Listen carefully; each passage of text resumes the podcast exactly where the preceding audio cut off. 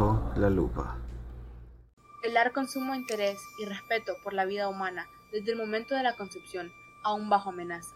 No emplear mis conocimientos médicos para contravenir las leyes humanas. Solemne y espontáneamente, bajo mi palabra de honor, prometo cumplir lo antedicho. Este es el juramento que todo médico hace para ejercer su profesión. Bueno, este no fue el caso de Harold Shipman, el doctor muerte. Bienvenidos al final de temporada de Bajo la Lupa. El mejor podcast de asesinos en serie y criminales. A lo largo de esta temporada de Bajo la Lupa hablamos de la Conde Sangrienta, del monstruo de los Andes y de Maribel, pero hoy vamos a hablar de un psicópata inusual, ya que él no buscaba a sus víctimas, las víctimas venían a él. Harold Chipman nació el 14 de enero de 1946 en Inglaterra. Él era el hermano del medio de tres, de tres hermanos.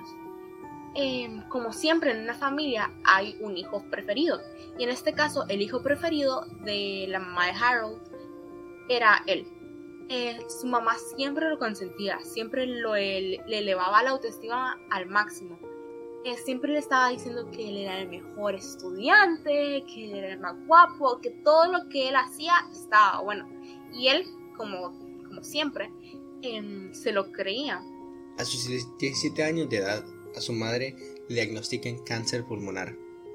Él miraba como todos los días los médicos venían a su casa y le administraban altas dosis de morfina para calmar su dolor. Pero después de mucho tratamiento y mucho dolor, lastimosamente ella no pudo vencer el cáncer. Durante la escuela él era un estudiante común y corriente. obvio que le hacían se le hacían fáciles unas materias, pero otras también se le hacían difíciles. Al salir de high school, él decidió estudiar medicina. Eh, ahí sí fue un poco más complicado para él. Su primer examen de admisión lo reprobó, pero él estaba muy determinado en estudiar esta carrera. Y no se rindió ahí y decidió volverlo a intentar y hizo su examen por segunda vez y ahí sí lo logró pasar.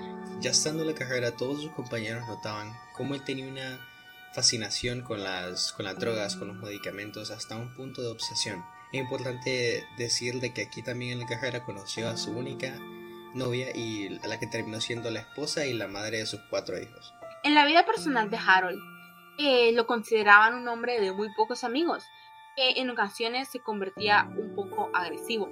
Pero en el trabajo era como una persona totalmente diferente.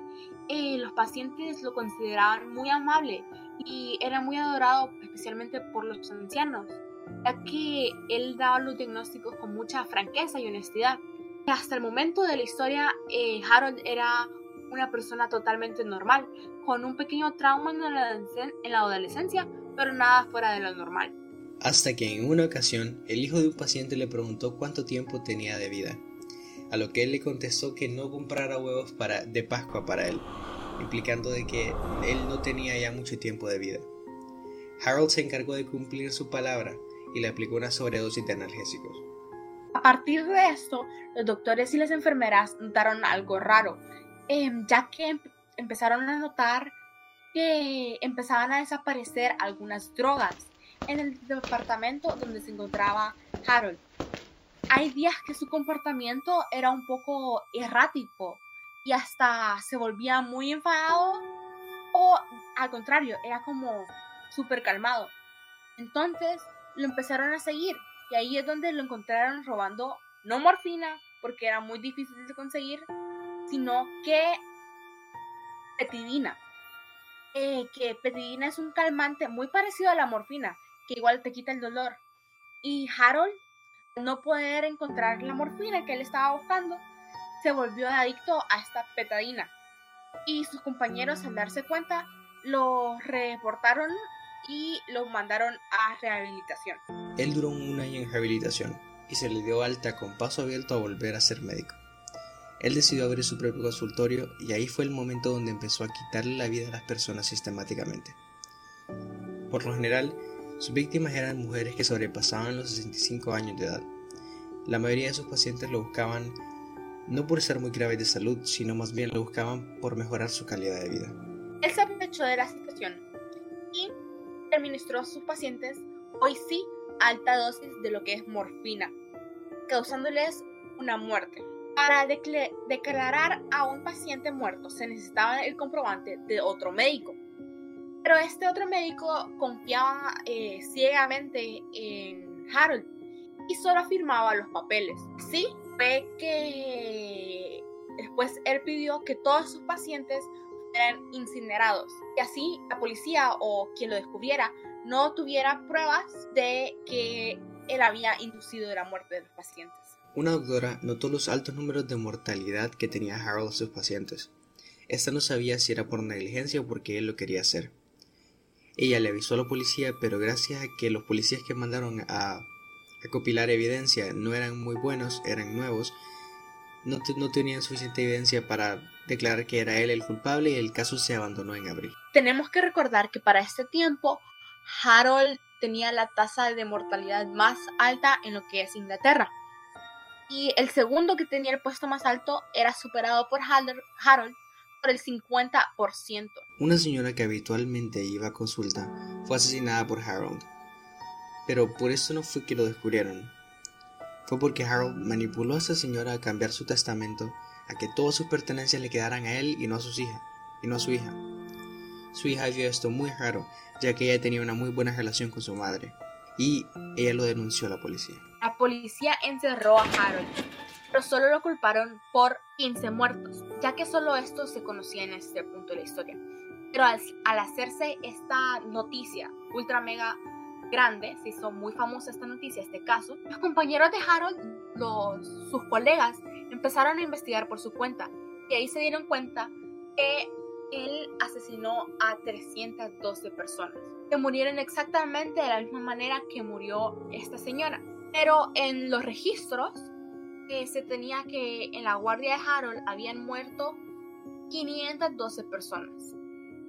Claro, fueron 312 personas que se tiene que él asesinó, pero fueron 512 personas las que eh, murieron cuando Harold estaba con ellos. Eh, por lo tanto, la policía le dio 15 cadenas perpetuas. Harold al descubrir que tenía 15 cadenas perpetuas enfrente de él, decidió tomar la salida comillas comillas más fácil y en el 2004 se suicidó. Wow, Luis, ese fue un gran caso, definitivamente. Creo que ha sido uno de mis favoritos. Pero yo te tengo una pregunta a vos ahora, Luis. ¿Cuál consideras que fue el motivo de que Harold o el Doctor Muerte vino y usó lo que es la morfina para matar a sus pacientes? En mi opinión, Harold asociaba la morfina su madre, ya que su madre así era la forma que le quitaran el dolor por su cáncer. Y tal vez él pensaba que así él quitaba su propio dolor aplicando morfina en otros. Kiara, ¿y vos cómo pensaste que todo esto se pudo haber evitado? Yo creo que hubieron dos puntos en la historia donde todo esto se pudo haber evitado. El primer punto de la historia fue cuando pues Harold se drogaba y ahí nomás le hubieran quitado la licencia y todo esto habría parado desde la raíz, porque él ya no habría podido ejercer su profesión y así no iba a tener em, el contacto libre con lo que son estos, eh, lo que son estos medicamentos. Y la otra momento de la historia fue que creo que fue una gran irresponsabilidad de la policía fue cuando la doctora lo acusó.